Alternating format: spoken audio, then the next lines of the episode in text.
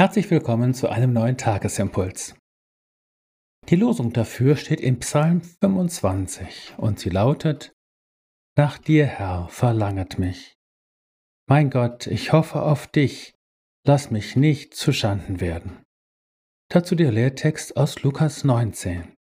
Zachäus begehrte, Jesus zu sehen, wer es wäre. Zu dir, Herr, erhebe ich meine Seele, so lautet die wörtliche Übersetzung der Losung heute.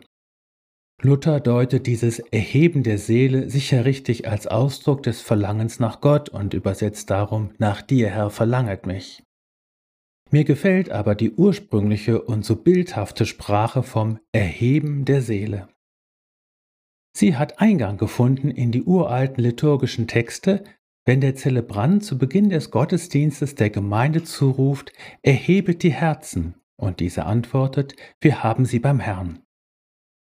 Dieses Erheben der Seele und des Herzens scheint also doch eine sehr wichtige innere geistliche Bewegung zu sein.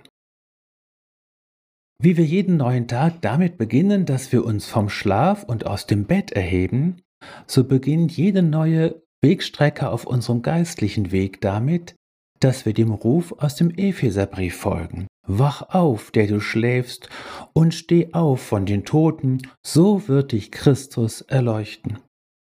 Das Erheben des Herzens ist also immer wieder neu die Antwort auf den Weckruf des Evangeliums. Steh auf.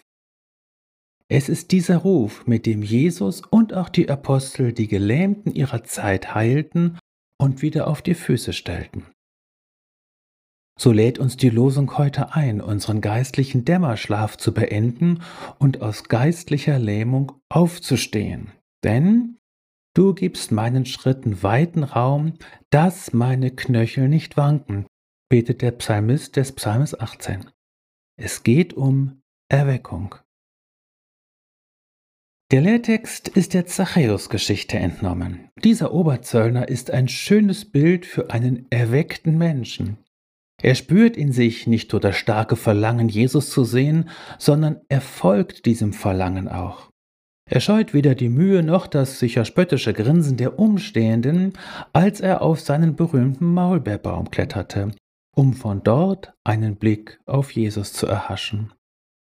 Am Ende empfängt er von Jesus, was wir eine Heilszusage nennen können. Zachäus, Steig eilend herunter, denn ich muss heute in deinem Haus einkehren.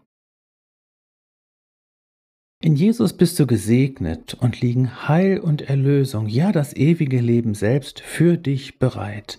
Darum erwache, sei getrost, steh auf, er ruft dich.